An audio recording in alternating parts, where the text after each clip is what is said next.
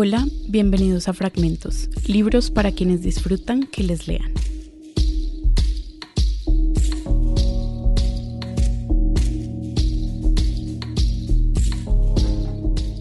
En el capítulo de hoy leeremos a Alejandro Zambra, un amante de los libros que se convirtió en escritor y nos trajo personajes inolvidables.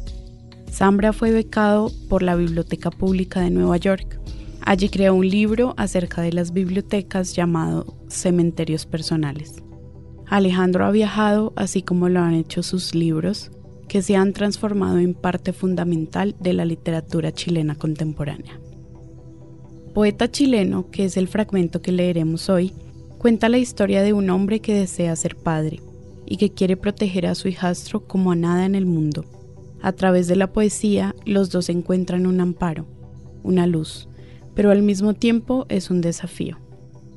En medio de situaciones familiares, conflictos internos y poesía, Gonzalo, el protagonista de esta historia, encuentra un refugio en sus letras y las de su hijastro Vicente.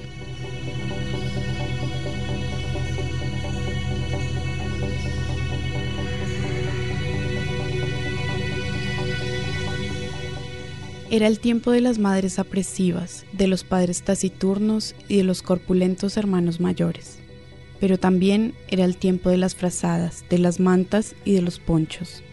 Así que nadie le extrañaba que cada tarde Carla y Gonzalo pasaran dos o tres horas en el sofá cubiertos por un soberbio poncho rojo de lana chilota, que en el gélido invierno de 1991 parecía un producto de primera necesidad. La estrategia del poncho permitía que, a pesar de los obstáculos, Carla y Gonzalo hicieran prácticamente de todo, salvo la famosa, sagrada y temida penetración. La estrategia de la madre de Carla, en tanto, consistía en simular la ausencia de una estrategia.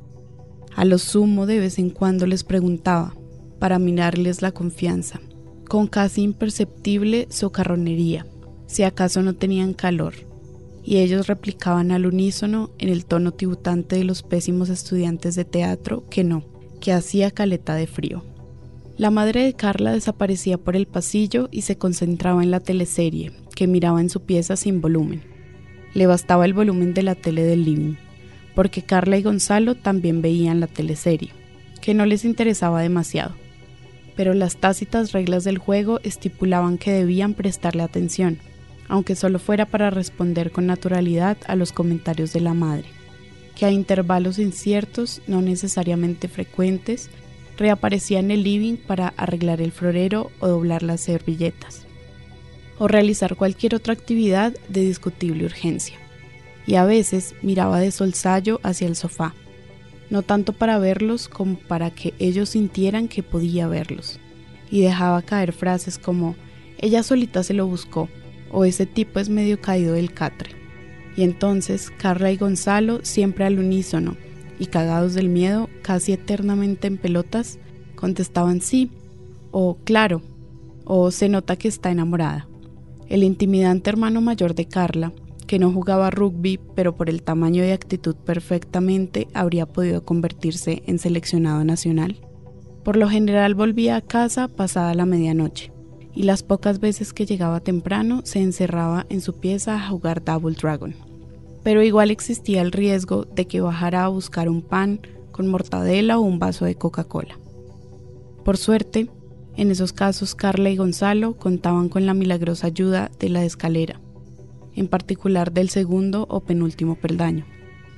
Desde que sentían el escandaloso chirrido hasta el momento en que el hermano mayor aterrizaba en el living transcurrían exactamente seis segundos, que era el tiempo suficiente para que se acomodaran en el interior del poncho hasta parecer dos inocentes desconocidos que capeaban el frío juntos de puros solidarios. La futurista cortina musical del noticiero marcaba cada noche el final de la jornada. La pareja protagonizaba en el antejardín una apasionada despedida que a veces coincidía con la llegada del padre de Carla que subía las luces y hacía rugir el motor de su Toyota de manera de saludo o amenaza. Este pololeo está durando demasiado, agregaba el hombre, alzando las cejas cuando estaba de humor.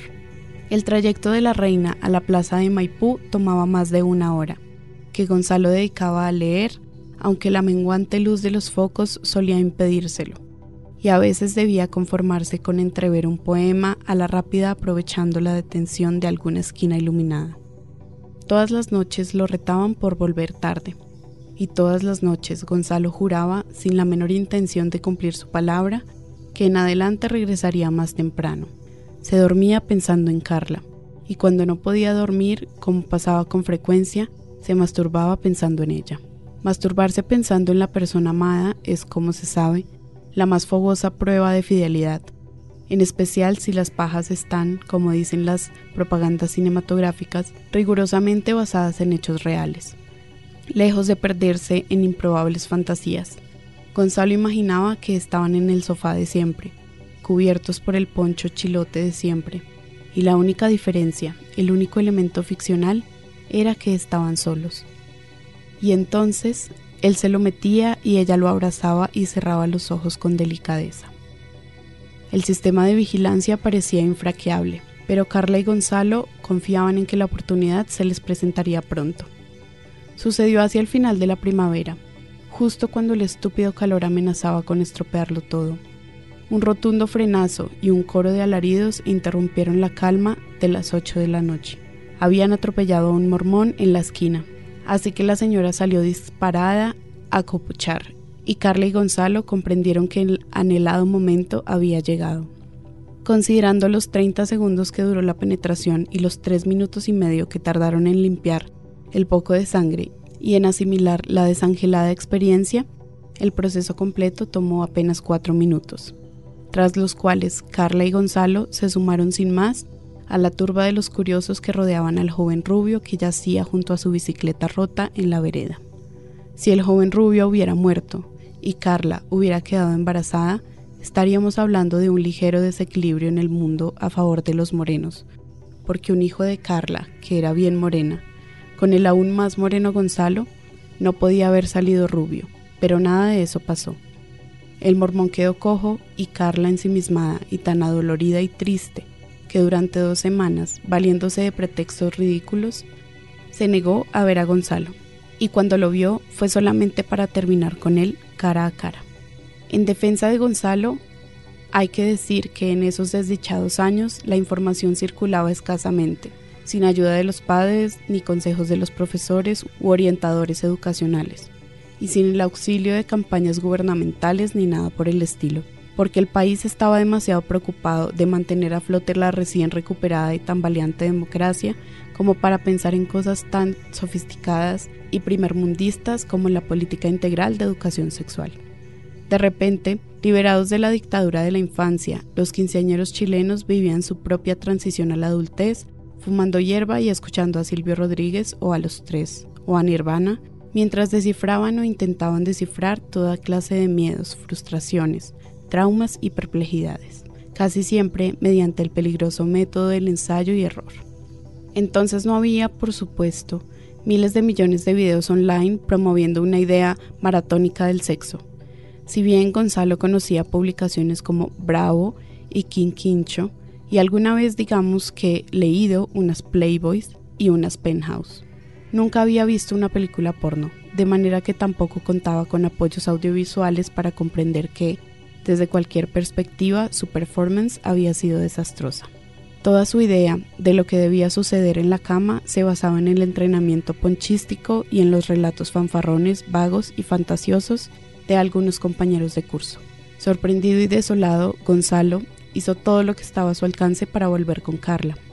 Aunque todo lo que estaba a su alcance era nada más que insistir cada media hora por teléfono y perder el tiempo en un infructuoso lobby con un par de falaces mediadoras que no pensaban ayudarlo, porque les parecía inteligente, tincudo y divertido, pero comparado con los incontables pretendientes de Carla, lo encontraban poca cosa, un bicho raro de Maipú, un infiltrado.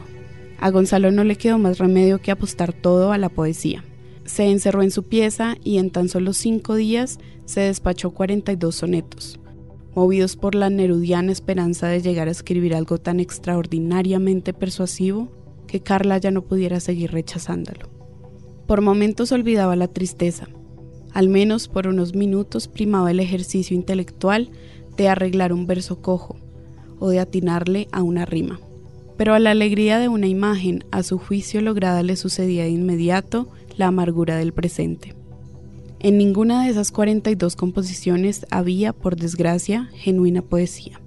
Valga como ejemplo este para nada memorable soneto, que sin embargo debería figurar entre los cinco mejores, entre los cinco menos malos de la serie. El teléfono es rojo como el sol, el teléfono es verde y amarillo, te busco día y noche y no te pillo, camino como un zombi por el mall. Soy como una píscola sin alcohol, soy como un peregrino cigarrillo deformado en el fondo del bolsillo, soy como una ampolleta sin farol. El teléfono suena todo el día y es bastante improbable que sonría. Me duele el corazón y las orejas. Me duele un replomar y hasta una ceja. Es verano o invierno o primavera y es bastante probable que me muera. La única presunta virtud del poema era el dominio esforzado de la forma clásica, lo que para un joven de 16 años podría considerarse un mérito. El terceto final era por lejos lo peor del soneto, y también lo más auténtico, porque a su manera tibia y escurridiza, Gonzalo sí se quería morir. No tiene gracia que nos burlemos de sus sentimientos, burlémonos mejor del poema, de sus rimas obvias o mediocres, de su sinceridad, de su involuntaria comicidad, pero no subestimemos su dolor, que era verdadero. Mientras Gonzalo batallaba con las lágrimas y los endecasílabos, Carla escuchaba una y otra vez Losing My Religion de REM, un éxito del momento que según ella resumía a la perfección su estado de ánimo, aunque entendía nada más que el significado de algunas palabras, life, you, me, much, this, y la frase del título, que conectaba con la noción del pecado, como si la canción se llamara, en realidad, Losing My Virginity. Pese a que estudiaba en un colegio de monjas, su tormento no era religioso o metafísico, sino absolutamente físico, porque simbolismos y pudores aparte, la penetración le había dolido más que la chucha. El mismo pene que solía meterse furtiva y alegremente en la boca y masajeaba a diario con bastante creatividad, se le aparecía ahora como un inclemente taladro traicionero.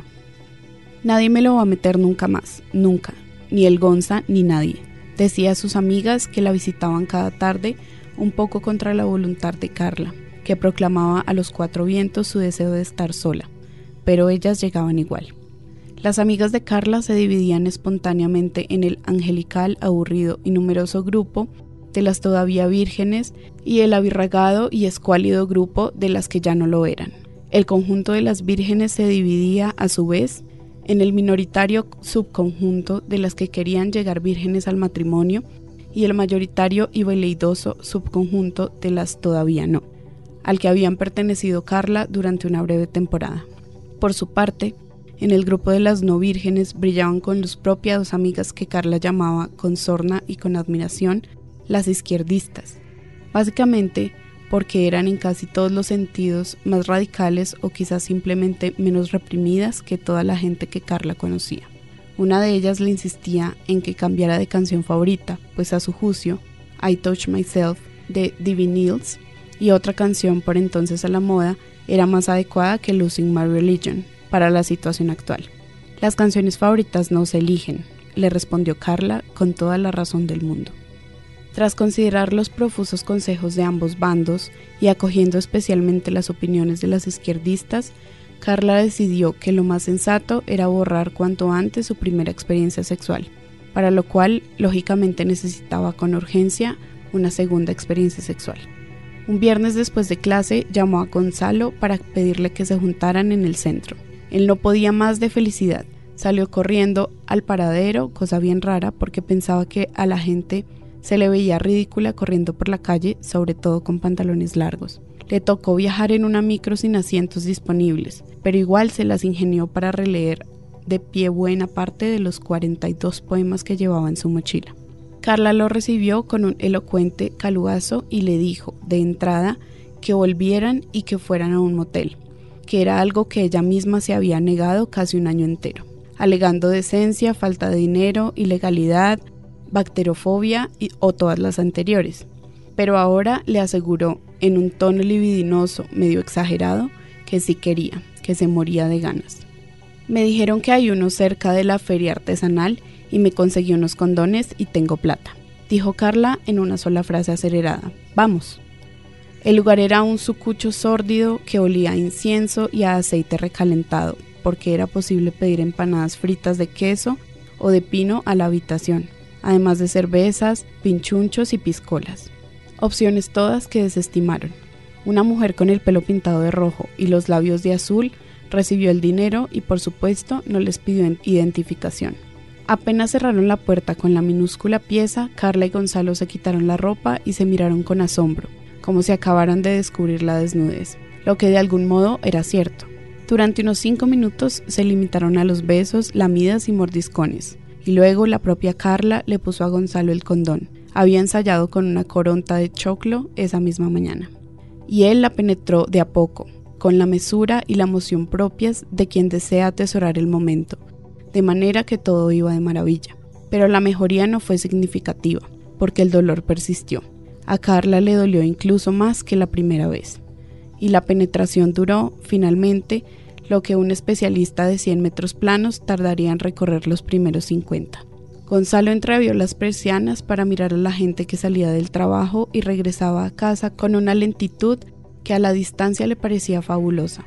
Luego se arrodilló frente a la cama y miró con suma atención los pies de Carla. Nunca había reparado en las líneas de los pies, en la existencia de líneas en las palmas de los pies. Durante un minuto entero, como si intentara solucionar un laberinto, siguió esas huellas caóticas ramificadas hacia lo invisible y pensó en escribir un poema largo sobre alguien que avanza descalzo por un sendero interminable hasta borrar completamente las líneas de sus pies. Después se tendió junto a Carla y le preguntó si podía leerle sus sonetos. Sí, respondió Carla abstraída, pero son 42. Léeme el que más te guste. Es difícil elegir, te leo 20. 3, negoció Carla, urgida. 5. Bueno. Gonzalo empezó a leer sus sonetos con un fraseo solemne, y aunque Carla quería encontrar los buenos, la verdad es que no le decían nada. Mientras los escuchaba, pensaba en el cuello de Gonzalo, en su pecho liso como el hielo y sin embargo tan cálido, en su gracioso esqueleto casi visible, en sus ojos a veces pardos, otras veces verdes, y siempre medio extraños. Creía que era hermoso, y había sido genial que también le gustaran los poemas que escribía, que de todos modos escuchaba con respeto y una sonrisa que pretendía ser serena y relajada, pero más bien parecía un ejercicio de melancolía. Justo cuando Gonzalo empezaba a leer el quinto soneto, arreciaron unos gemidos desde la pieza continua, de la que los separaba nada más que un delgado tabique. La intimidad no buscaba con esos desconocidos produjo un efecto dispar.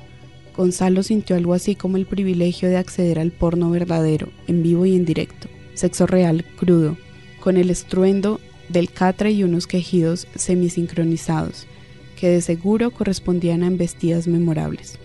Para Carla, en cambio, tanta proximidad resultó, en principio, perturbadora, y hasta pensó en golpear el tabique para pedir discreción, pero luego prefirió concentrarse en esos gemidos y conjetuar si la gozadera desconocida estaba encima o abajo, o en alguna de esas posiciones raras que sus compañeras de curso dibujaban temerariamente en la pizarra durante los recreos. La idea de gemir de esa manera, como una imbatible campeona del Ronald Garros, le parecía grandiosa, y sin embargo, por el momento, imposible porque los gemidos que escuchaba eran de placer, y aunque a veces el dolor y el placer se confunden, no era el caso de Carla. Lo suyo era puro y exclusivo dolor. Con el repentino deseo de gritar más fuerte que su vecina, Carla se sentó encima de Gonzalo y empezó a lamerle el cuello.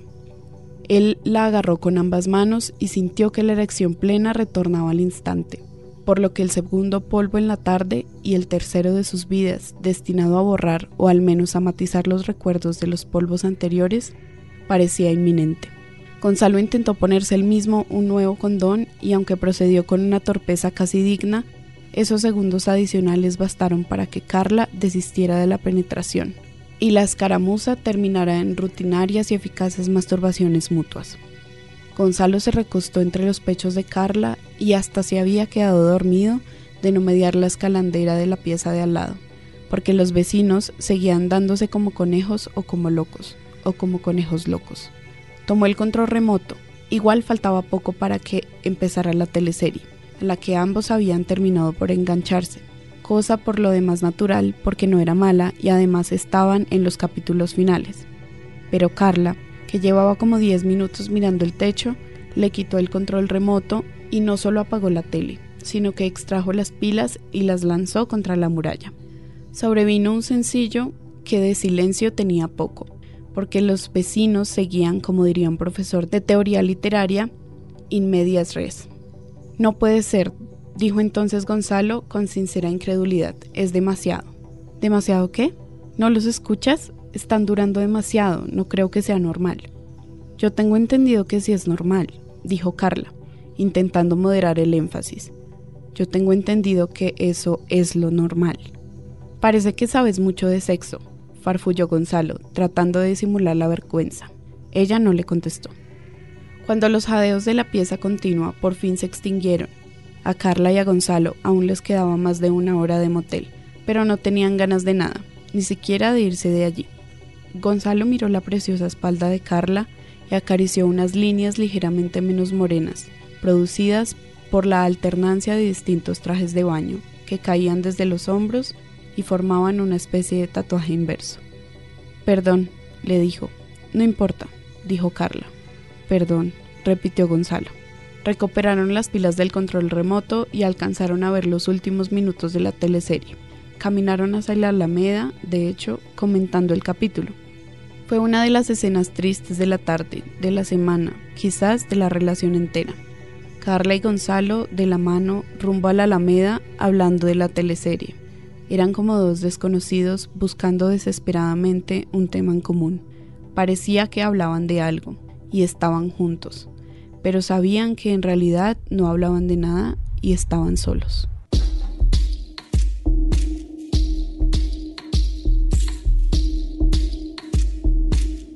Gracias por acompañarnos de nuevo en un capítulo más de Fragmentos.